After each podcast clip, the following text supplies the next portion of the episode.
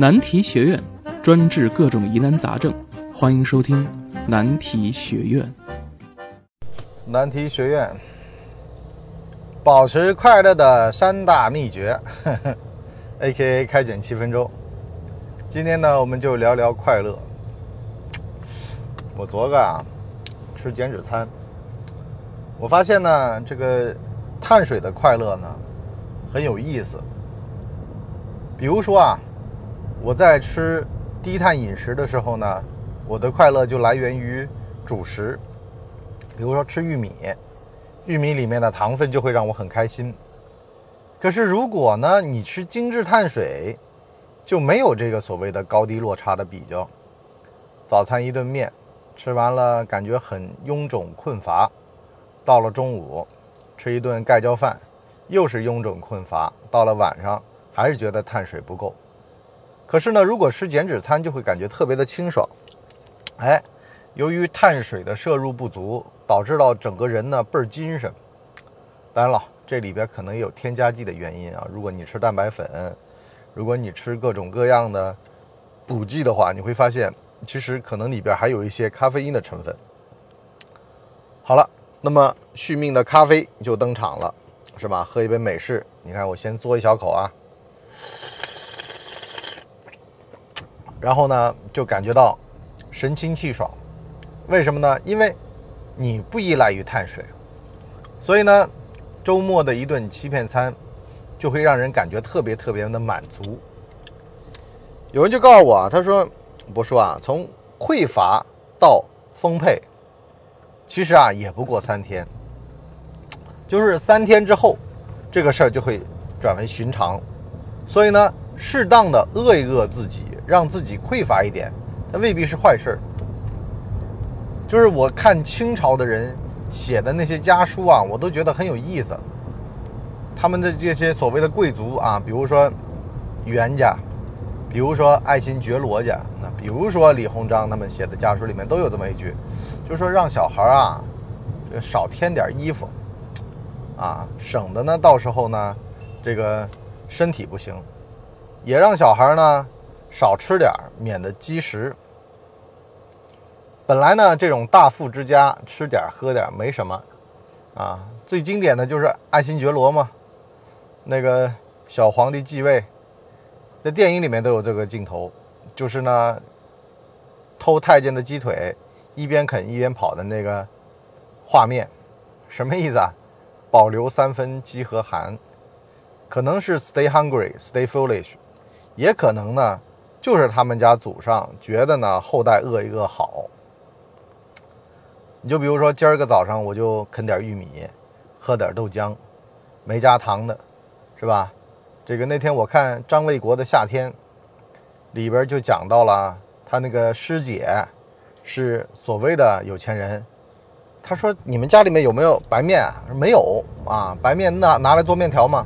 只有意大利面啊，意大利面酱拌那个拌那个拌面酱也挺好吃，意大利面拌拌拌面。”可是呢，有人就很奇怪，说是不是有钱人不吃碳水啊？不吃精致碳水？像他师姐说的啊，其实也未必。可是呢，你仔细想想，现在的大家的摄入都颇高。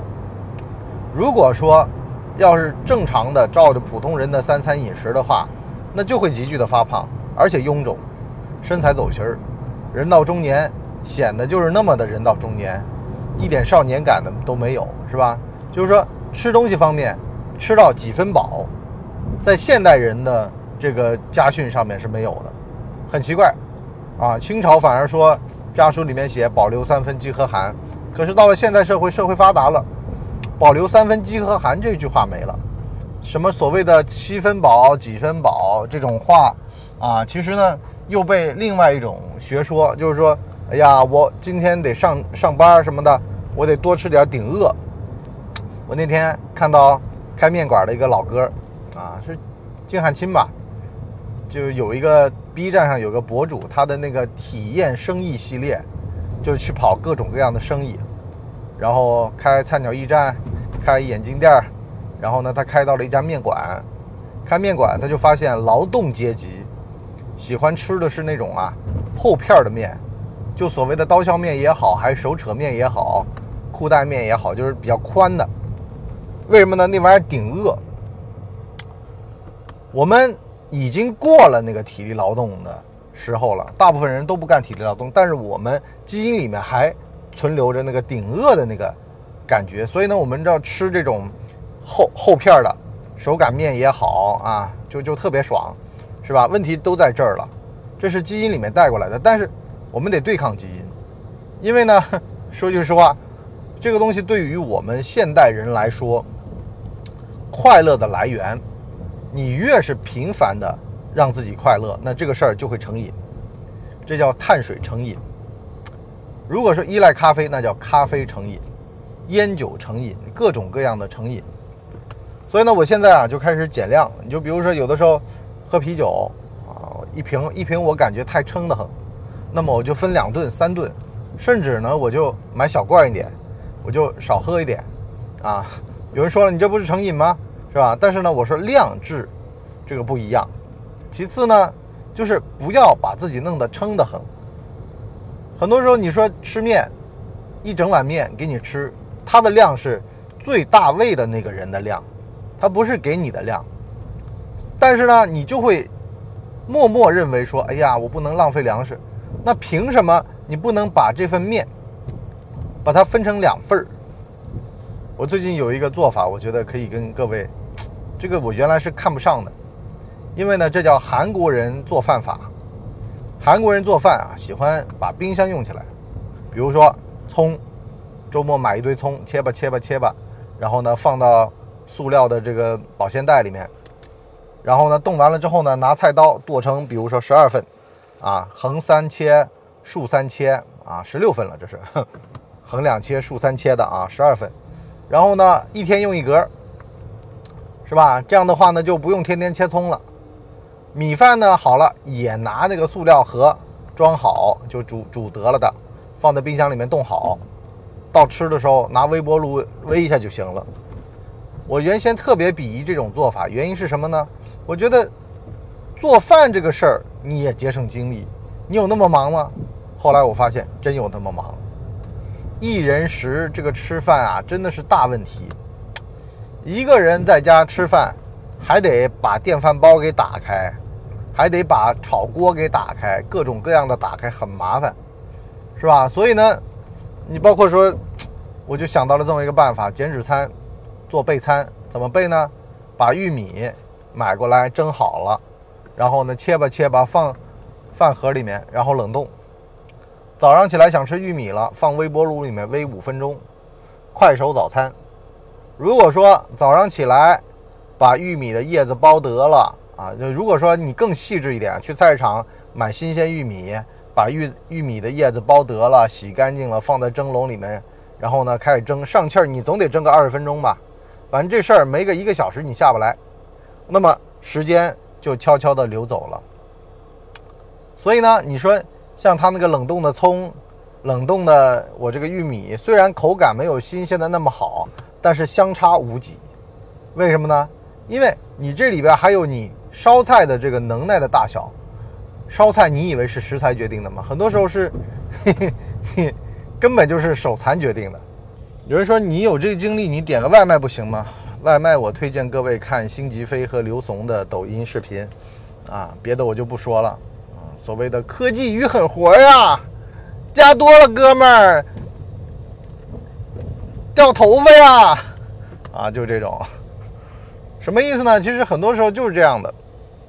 其实所谓的自律的快乐，说穿了很简单，就是让这个快乐没有那么的频繁，从而导致到这个快乐来的时候，它非常快乐。就小的时候那么匮乏的时代，过年是最快乐的。可是现在过年就变成了一般性的东西，那是为什么呢？平时都得到了发泄。所以呢，保留三分饥和寒的这种道理啊，我觉得非常有道理。也就是说，你说包括像减脂也好，减肥也好，还是生活也好，留一点儿，不要都吃完，是吧？这个一份儿把它分成两份儿吃，啊，面一份分成两份吃。那这样的话呢，就是那个快乐能够不要那么的一顿造完，一顿造完撑得很。而且你说浪费粮食也好，其实。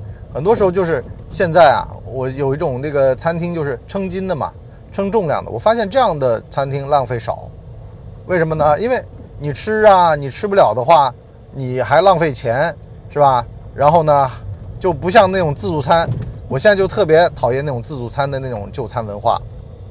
适量点儿，克制点儿，快乐能长久点儿，而且人也能也活得长一点儿。因为呢，吃的少呢，挨饿。这个空腹的时间久呢，就能让人保持活力，所谓的什么自噬细胞这种东西。好了，我们上半集就先聊到这儿，下半集呢跟各位讲讲啊，快乐，你想快乐，你吃蛋糕吃半块，喝奶茶喝半杯，这个吃减脂餐啊，然后也吃到七分饱，这种量的艺术，量入为出啊啊，每天的运动的量。我现在就有一个好习惯，就是每天把手表上的运动量给做满，从早上开始做。有人说空腹有氧，我说这我做不到，为什么呢？因为早上起来挺困的。但是呢，可以保证呢，就是其实运动也是快乐的，但是运动也得适量，适量的逻辑。我们在我们的下半集跟各位再好好唠唠。我们下半集再见，拜拜。我们的节目每周七天，每天更新一集。如果您还觉得不够听的话，可以去听《谋略的游戏》，现在已经更新到第三季。我们全网都叫干嘛播客。感谢您的收听，我们付费下半集再见。